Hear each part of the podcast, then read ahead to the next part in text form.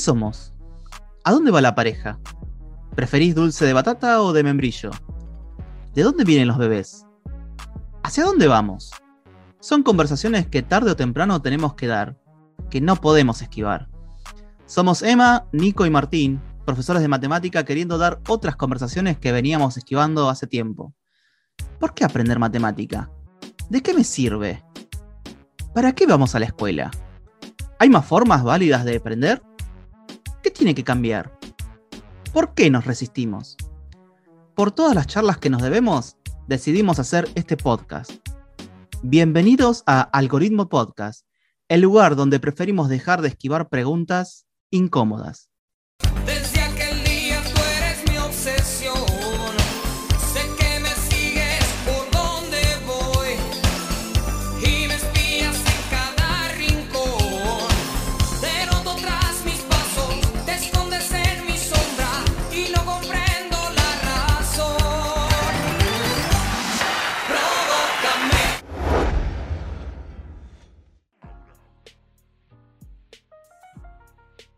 Buenas, buenas, buenas. Eh, yo la verdad, hoy eh, estoy como, no sé si nervioso, no sé si ansioso, no sé qué es, pero nada. Primero también feliz, digo, porque nos viene escuchando mucha gente.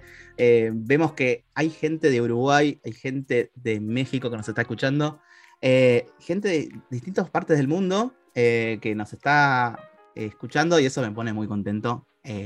Así que nada, es como para chapear también, puede ser, no sé, pero nos gusta, nos gusta también ver esas Ya somos internacionales. Sí, sí, me siento como internet. No, no soy Lady Gaga, pero por lo menos estoy ahí, digamos, por ahí.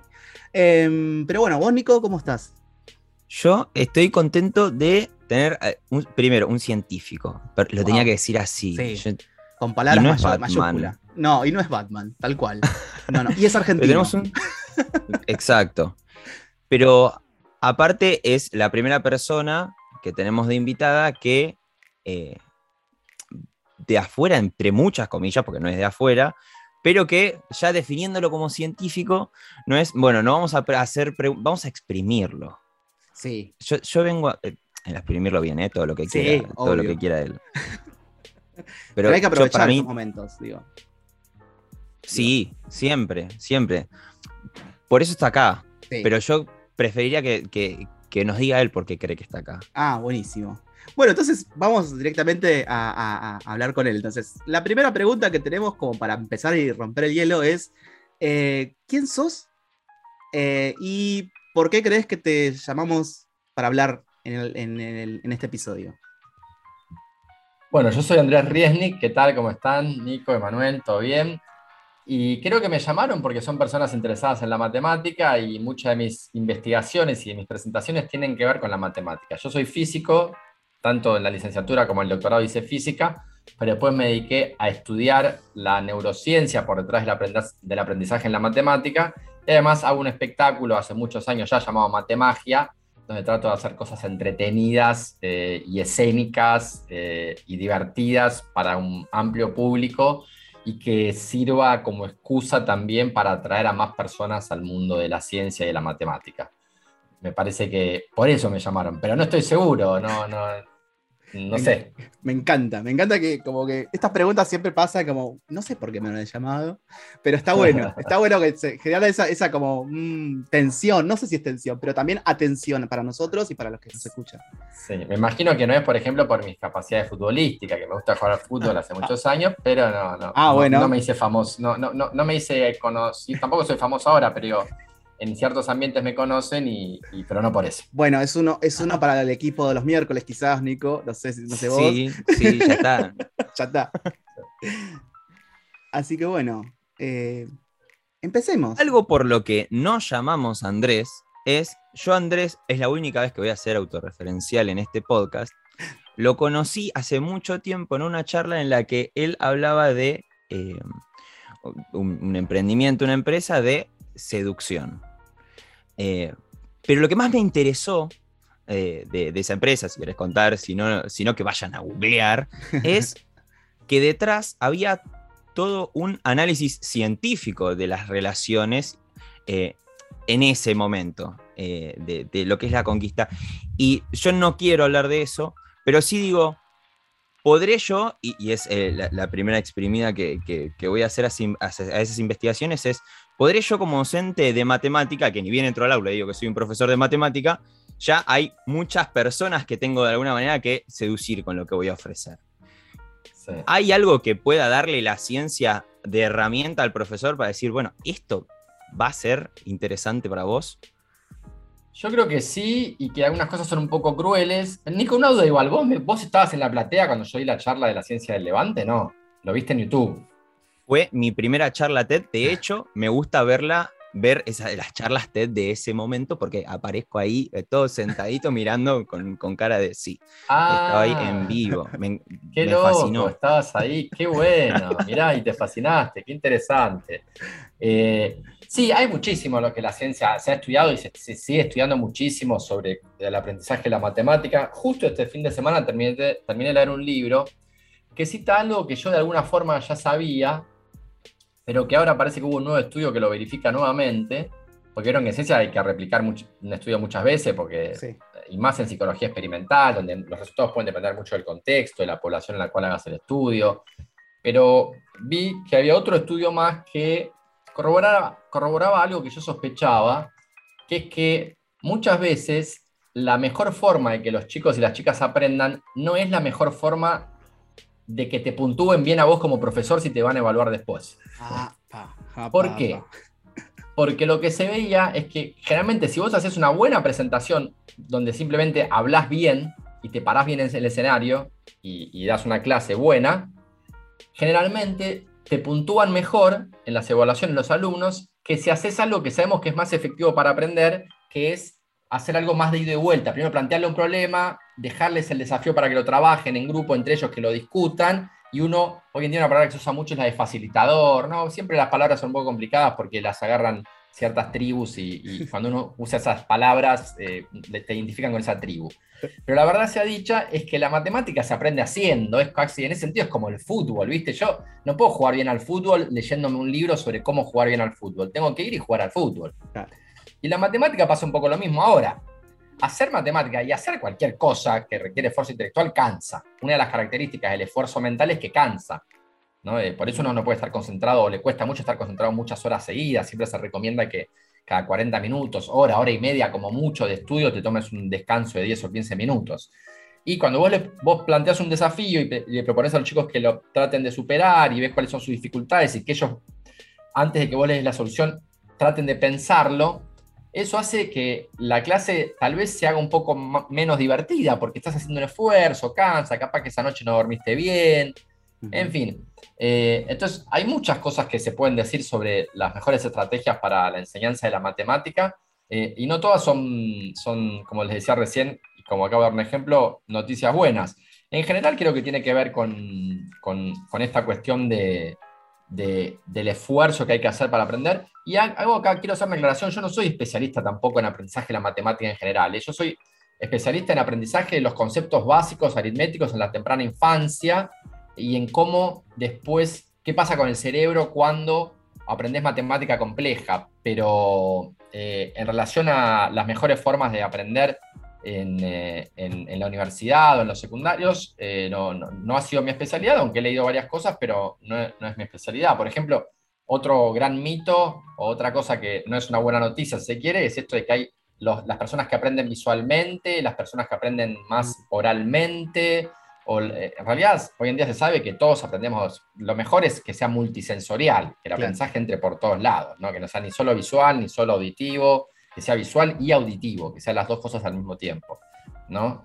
Eh, en fin, entonces me parece que, que, como respuesta general te digo, hay que hacer de la matemática algo lo más divertido posible y lo más atractivo posible para poder seducir a los alumnos a que se acerquen a este mundo.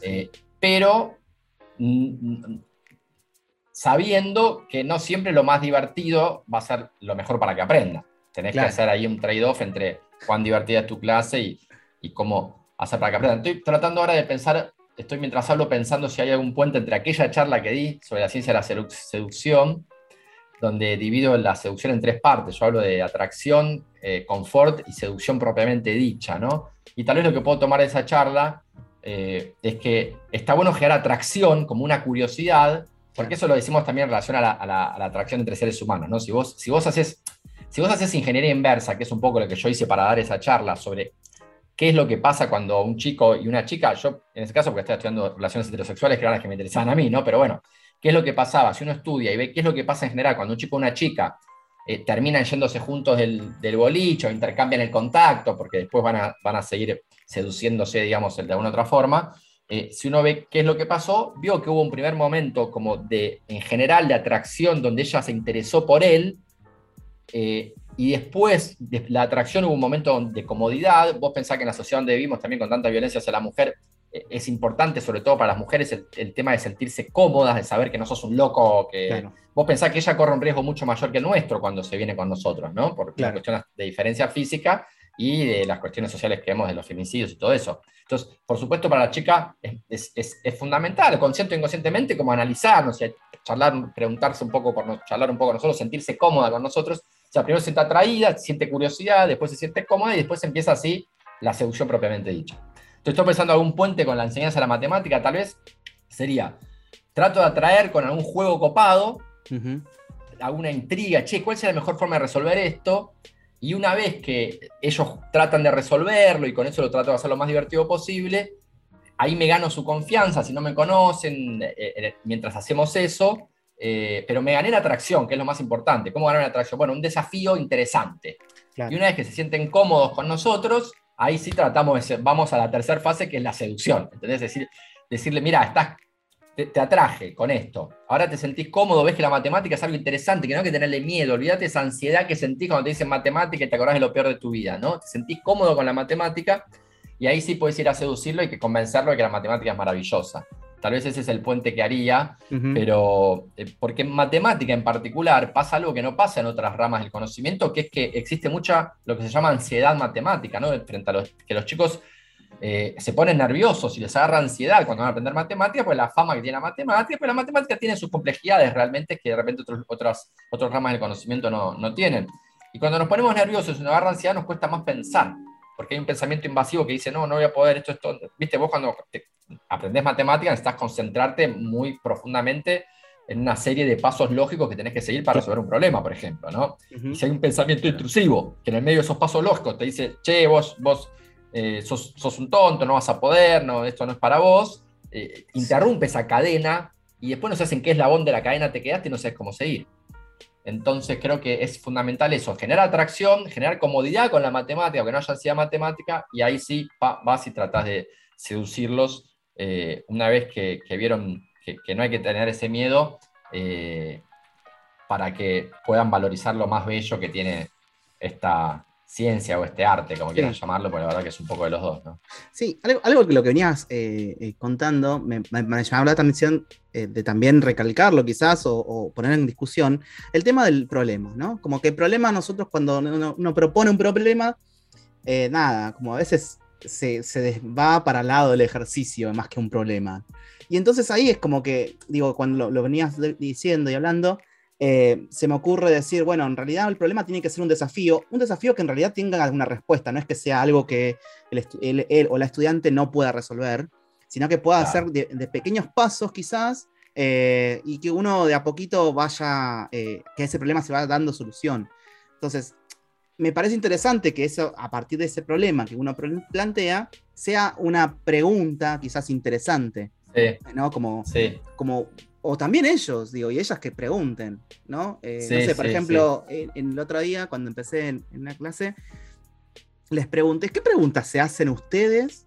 Eh, digo, que, que- que no, no, no saben la respuesta eh, y que les gustaría saber.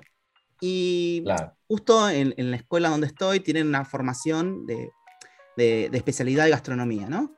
Entonces, que es interesante, es una escuela bastante particular, ¿no? Porque tiene una, una parte de, de ba- bachiller, digamos, secundario, pero con una especialidad de gastronomía.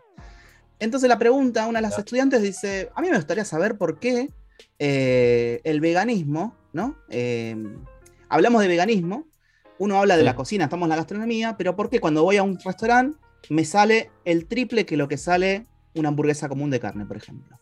O por qué, si voy a un restaurante eh, cualquiera, solamente tengo que terminar comiendo ensalada. Como una Sí. única opción.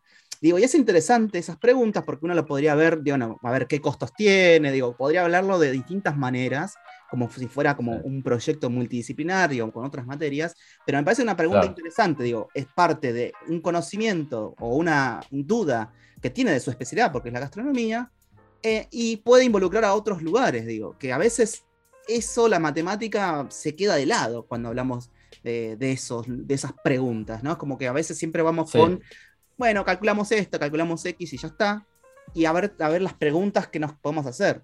Eh, me- parece interesante esto que vamos hablando. Sí, no, está bueno que lo hayas mezclado además con algo que les interesaba particularmente a ellos, eso está buenísimo, ¿no? Sí.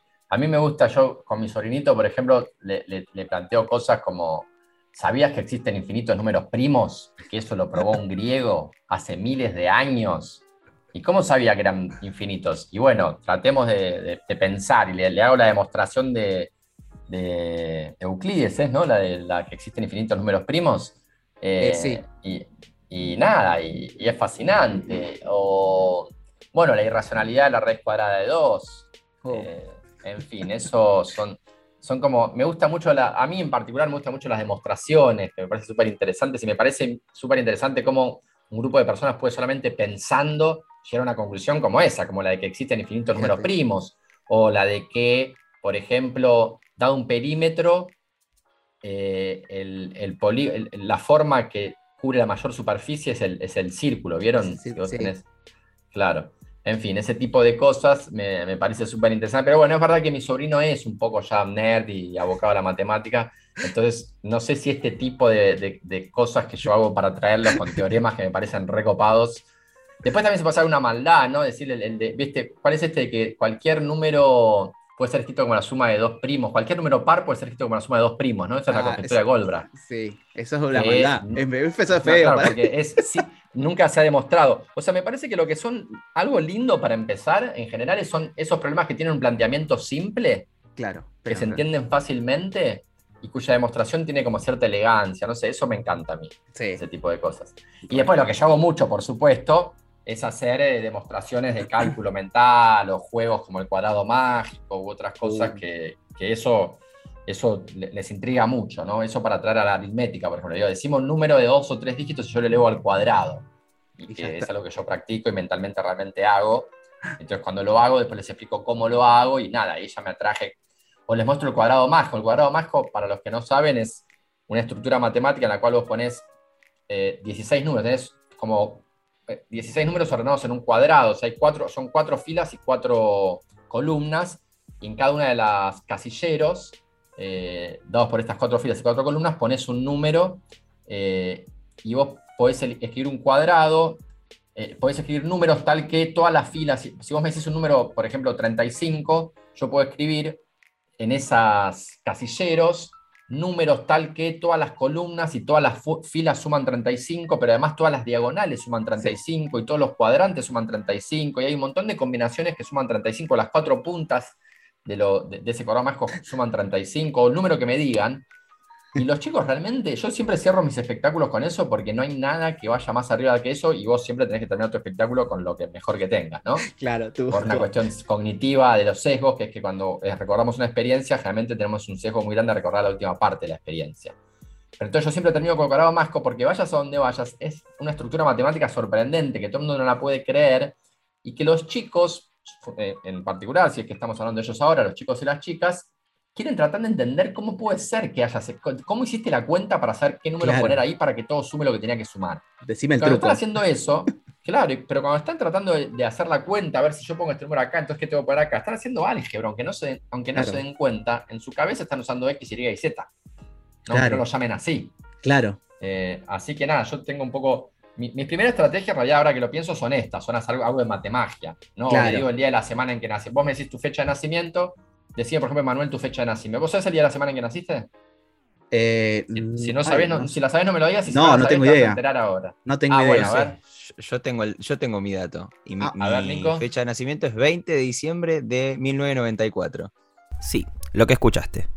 Andrés nos dijo que podía averiguar el día de nuestro cumpleaños con solo conocer la fecha exacta. Lo que venía después de esto era una serie de cálculos, algoritmos, risas y diversión que decidimos agregar a un bonus track dentro del capítulo. Ahora sí, continuamos con la charla recortando esto. No desesperes, lo vas a poder escuchar después. Ahora, eh, con todo esto que fuimos acá, con, con- con lo que fuimos así como descubriendo y qué sé yo, em, la pregunta que, te, que se me viene a la cabeza es, Andrés, ¿cómo nos podrías contar, eh, digamos, de forma breve o con lo más concisa posible, o- para que entiendan las personas que están del otro lado, preguntarnos cómo funciona el cerebro con la matemática? Digo, o sea, porque uno Sí. digo, pensando, ¿no? Eh, ¿Cómo nosotros de cuando somos chiquitos eh, sabemos que, no sé, cómo numerar, o sea, cuánta cantidad existe, digo, o, o cómo, cómo lo visualizamos, no sé, digo, hacemos Sí. matemática cuando somos bebés, digo, preguntarme eso. Sí, digo. sí. Mira, el cerebro humano está especialmente preparado para, no solo el humano, el de todos los mamíferos, está preparado para distinguir, por lo menos de forma in- in- intuitiva y rudimentaria, la numerosidad, así se hizo, la cantidad de, la cantidad de objetos en, en un conjunto frente a los estímulos, por ejemplo, visuales, ¿no? De hecho, nosotros sabemos que hasta las abejas, pero muchos, lo- los mamíferos todos, pero algunos otros animales, algunos pescados, las abejas, algunos peces, las abejas, cuentan, cuentan entre comillas. Quiere decir, por ejemplo, vos podés hacer un experimento en el que un perro o cualquier otro mamífero o una abeja tiene que pasar tres obstáculos y después de pasar tres obstáculos dobla a la derecha y hay comida. ¿Entendés? O cuatro. Y vos ves y, y separás y cambiás la forma del obstáculo, cambiás la distancia entre los obstáculos, cambiás todo, pero mantenés como constante que tiene que pasar tres obstáculos y doblar a la derecha. Y lo hace bien. Con el tiempo va aprendiendo, te das cuenta que de una forma rudimentaria, si se quiere, el, el animal está contando. Hay otro experimento que muestra también, hay muchos experimentos hoy en día que muestran que los bebés también tienen una idea intuitiva, que el cerebro, no sé si el bebé no conscientemente, pero el cerebro Claro. procesa los números y lo inferís a través de su comportamiento. ¿Cómo? Mira, hay un experimento que es uno de mis preferidos, que se ha repetido algunas veces, que es la siguiente. Si vos agarrás un bebé neonato recién salido de pocos meses de la panza, recién salido de la panza, yo no recién venido al mundo, Claro. eh, y si vos lo pones frente a, un- a una pantalla en la que aparecen un montón de imágenes, en las que hay, por ejemplo, tres objetos, y las, imagen- y, y las imágenes cambian, pero siempre tienen tres objetos, pero cambia el color, cambia la forma, cambia el objeto, los bebés miran y después de un rato se aburren. Pero si de repente en la imagen aparece algo con cuatro objetos o con dos objetos, los bebés miran más o succionan más el chupete, que es la otra forma que tenemos que saber qué es lo que le interesa a un bebé. Mirá. ¿no? Eh, no siempre, o sea, todo esto es- no, es- depende de, de un montón de condiciones, pero claramente se puede demostrar que ah, cuando salimos de la panza, así como tenemos circuitos neuronales que están especialmente preparados para adquirir un lenguaje, ¿no? y por eso cuando un chico o una chica de 5, 6, 7 años empiezan a hablar, es un milagro de la computación, porque ninguna computadora, ni siquiera gastando millones de veces más energía que el cerebro de, una- de un chico o una chica, puede hablar bien, como lo hacen los chicos y las chicas. Eh, así como ellos pueden hablar, adquirir un lenguaje, así como el cerebro está preparado para eso, está preparado también para adquirir conceptos numéricos. ¿no? Hay una frase de. Steven Pinker que dice, son las arañas expertas en geometría, porque vos ves una tela de araña y parece una... Claro. Lo hizo y dice, ah, este- es alguien que sabe mucho de geometría. No, es una araña Claro. no sabe nada de geometría. Teje tela de araña porque es araña. Una- un miembro de la especie humana habla muy bien cuando empieza a hablar, no porque sea experto en sintáctica, gramática o morfología de las palabras, sino porque es miembro de la especie humana y está especialmente preparado su cerebro para en condiciones típicas de desarrollo adquirir un lenguaje.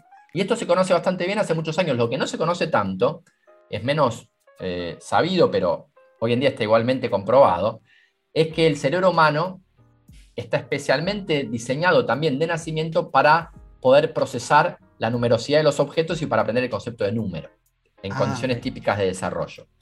¿Qué pasa? Nosotros sabemos hoy en día que la parte del cerebro que se activa cuando los bebés detectan numerosidad o cuando los animales detectan numerosidad los primates, la parte homolo- o- o- homóloga al cerebro humano que se activa, es la, parte que en el cerebro humano se llama, está en el medio del cerebro, no importa mucho, es- se llama corteza intra, es, la, es la, el- la parte horizontal del surco intraparietal. El surco Ah. intraparietal, casi desde que nacemos, es un, es un pedacito de cerebro que tiene un, un centímetro de largo más o menos, es una partecita del cerebro que vemos desde que, de- desde que empezamos a, a computar números se activa, como está asociada al, al cómputo de números. Y Ah, cuando aprendemos matemática compleja, esa partecita del cerebro se empieza a conectar con otras partes del cerebro. Y en particular esa parte del cerebro que, que de nacimiento está dedicada al procesamiento, a tratar de computar la numerosidad de los estímulos que va recibiendo, esa partecita del cerebro cuando nos educamos matemáticamente se empieza a conectar ta- fundamentalmente, además de otras partes, con la corteza prefrontal, que es la parte del cerebro que está detrás de la frente y que es la parte del cerebro más característicamente humana, es la última que se desarrolló en la evolución, es la última que se desarrolla en cada uno de nosotros, se termina de desarrollar después de la adolescencia, y es la parte del cerebro responsable, si se quiere, de la organización del pensamiento. Entonces tiene Claro. sentido que cuando aprendamos matemática, que requiere organizar tu pensamiento, la parte del cerebro que primitivamente, que ya está presente en los mamíferos, procesa esa parte del cerebro que procesa números, se conecte con la corteza prefrontal para adquirir conocimientos de matemática abstracta y compleja. ¿No? Entonces, un poco resumiendo a tu pregunta, Wow. ¿qué pasa con el cerebro cuando aprendemos matemática? Bueno, básicamente que la parte horizontal del surco intraparietal se empieza a conectar con la corteza prefrontal. o Me sea, ese- encanta. eso si se quiere, es el correlato neuronal del aprendizaje, del aprendizaje en la matemática, digamos. O sea, eso voy a poner en el examen. Sí, sí, ya está. Hay que. No, no, es, es para. es- este capítulo va a ser para escuchar con la anotadora al lado. Yo Sí, ya lo sé, hay que avisarlo, porque si no vamos a tener gente corriendo, se va a lastimar. Ah, Esto lo tengo que anotar. Sí, sí, sí. A mí, con el tema del cerebro y la matemática, lo que hay- tengo dos preguntas que van juntitas y es, eh, en primer lugar, si hay algo que me pasa eh, y que creo que le pasa a mucha gente, es ese placer de entenderla. Yo siento un placer cuando la entiendo, Sí. cuando puedo resolver algo que no es parecido a otros placeres. eh, tiene su, su propia esencia. Y en segundo lugar, este placer de entenderla, a mí me pasó entrando al aula este año que, que- que una de las primeras cosas que dije es todos podemos pensar. Y muchos chicos me miraron riéndose y, y haciendo que no con la cabeza, como diciendo, no, ya mi cerebro no funciona para eso de pensar. Entonces, eh, esto, eh, hay, hay que borrar un mito, hay algo del cerebro que... Eso último es la ansiedad matemática, lo que te mencionaba antes, ¿viste? La mala fama de la matemática hace que los chicos piensen que hay algo por lo cual es, para ellos es inaccesible, ¿viste? Eh, en fin. Y en relación a lo primero, me, me llama la atención lo que decís de que es un placer diferente al de otros. Es una locura Es mía. interesante, porque claro, uno está acostumbrado una cosa es el placer de comer algo rico, otra cosa es el placer sexual, otra cosa es el placer del, claro, del conocimiento. Pero para eso es un placer específico el conocimiento matemático o el conocimiento en general. Yo eh, me remito a mi, a mi experiencia escolar y hasta me puedo remontar. eh, a veces me preguntan desde qué momento sentí cierta conexión con la matemática. Y a mí me pasa que en segundo grado, siete años, y que todavía me acuerdo, y tener ese recuerdo significa que, que hubo algo asociado, no sé si directamente al placer, porque no puedo llamarlo placer, porque no tenía ni idea, pero sí sentí una satisfacción muy grande eh, eh, cuando una maestra me ponía problemitas. eh, y tenía que deducir, bueno, qué cuenta tenía que hacer para resolver ese problemita. Eh, ah, sí, problemita con el diminutivo. Sí, sí, sí, cuando resolvías te sentías bien. Me sentía Es interesante, bien. mira, yo no sé, y no sé si se sabe si hay, qué, qué, qué regiones del cerebro en particular del placer se activan cuando uno resuelve un problema matemático. Eh, o sea, sí se sabe bastante sobre el placer en el cerebro, pero, y, y el placer de entender algo, yo creo que se ha estudiado. No sé si en particular si hay diferencias entre el placer de entender algo matemático o alguna otra cosa, pero sin lugar a dudas hay un placer que tiene que ver... eh, bueno, en realidad no sé bien con qué tiene que ver. Estoy seguro que, tiene, que, que hay razones evolutivas para que ese placer exista, así como, así como hay razones Claro. evolutivas para que exista el placer sexual, hay razones evolutivas para que exista el placer para el entendimiento de las cosas, ¿no? Pero es verdad, me haces pensar, porque yo creo que es verdad, estoy pensando yo mismo, estoy tratando de hacer introspección y pensar lo que siento cuando la diferencia entre resolver un problema físico o uno matemático, por ejemplo. Eh, Claro. Y es verdad que a mí en en una demostración matemática me parece que hay una elegancia que la, la física a veces no tiene. Que, Pero claro, la física son modelos, que podrían ser alguna otra cosa, pero la matemática Claro. no podría ser lo que no es. ¿no? Claro. En ningún universo uno más uno es tres, digo. Mientras que no sabemos si no hay un universo donde la- los, los cuerpos se atraen no de a- a- a- con una fuerza inversamente proporcional al cuadrado de su distancia, sino tal vez inversamente proporcional al cubo de su distancia. Claro. Podría haber universos con leyes diferentes, tal vez, no sabemos, eso es un gran, gran debate en la física. ¿Podría haber universos con leyes diferentes a las que existen o las que existen son las únicas posibles, así como en la matemática la única posibilidad es que 2 más 2 sean 4? claro. Eh, el- el- igual el hecho de que no tengamos una respuesta a esa pregunta hace que la física sea diferente a la matemática. En la matemática, Claro. eh, eh, uno más uno es dos y, y en cualquier universo que exista eso va a seguir siendo así, ¿no? Y, y puede ser lo que vos decís de que haya un placer diferente, que introspectivamente se siente diferente en la matemática y es algo pasible de estudiar, ¿no? Eh, sería interesante tal vez algún día hacer un estudio con un fMRI con resonancia magnética funcional y viendo cuando una persona resuelve un problema matemático o resuelve algún otro tipo de problema, si hay una diferente activación cerebral, ¿no? Porque lo que hace la neurociencia cognitiva es asumir que existe una diferencia, que, que, que si vos lo sentís diferente es porque hay una diferencia en el mundo de, de los átomos, las moléculas y las neuronas, ¿no? Ese Claro. es como una, ese es como el axioma de trabajo fundamental. En realidad es una hipótesis extraordinaria, porque eh, asumir eso, estás, es- te, te salteaste 20 siglos de filosofía en el medio, pero asumís que eso es verdad cuando sos neurocientífico, o neurocientífico cognitivo, mejor dicho, y lo que haces es, frente a cualquier fenómeno mental, ir a buscar su correlato neuronal. Y asumís que si hay dos fenómenos mentales que son diferentes, entonces porque hay dos correlatos neuronales diferentes. O sea, vos lo que asumís es que hay algo así como un isomorfismo entre el mundo del tiempo, el espacio, los átomos, las moléculas y las neuronas, y el mundo de la mente. Y que para cada fenómeno, mental hay algo particular del mundo físico que se corresponde con ese fenómeno mental. Entonces, esto que planteas vos, Nico, podría tranquilamente estudiarse. O sea, no sé si hoy en día Wow. tenemos las herramientas para llegar a una conclusión. De hecho, porque las formas que tenemos de mirar un cerebro en actividad son electroencefalogramas o resonadores Claro. magnéticos y, y- y algunos, y, los electroencefalogramas tienen buena resolución temporal, pero no espacial, y los resonadores magnéticos funcionales tienen buena, buena resolución espacial, pero no temporal. Entonces, estamos, nos, nos hemos quedado- si bien eso son dos cosas increíbles, el hecho de poder mirar el cerebro funcionando en tiempo, en tiempo real es increíble y solo fue posible hace pocas décadas, hace pocos Claro. años en la historia humana. Aristóteles pensaba que el cerebro era un radiador de calor, para que se den una idea. Para que se den una idea. Eh, si bien eso es hace poco es increíble, es verdad que tiene sus serias limitaciones que no sé si alguna vez serán superadas o no. Tal vez es las diferencias. Si hay, si hay entre tu experiencia subjetiva de entender un problema matemático y entender cualquier otra cosa, hay una diferencia que es muy microscópica, tal vez quede oculta para siempre a nuestro conocimiento, Claro. digamos. ¿Qué? ¿Ya terminó? No, tranqui, hay una segunda parte. Pero ahora eh, tómate unos mates, relájate, resolvé eso pendiente que tenés, reflexioná sobre lo que acabas de escuchar, charlarlo con colegas, amigues, y si podés, seguinos en nuestras redes, Algoritmo Podcast en Instagram y Facebook. Por nuestra parte, nos estamos escuchando.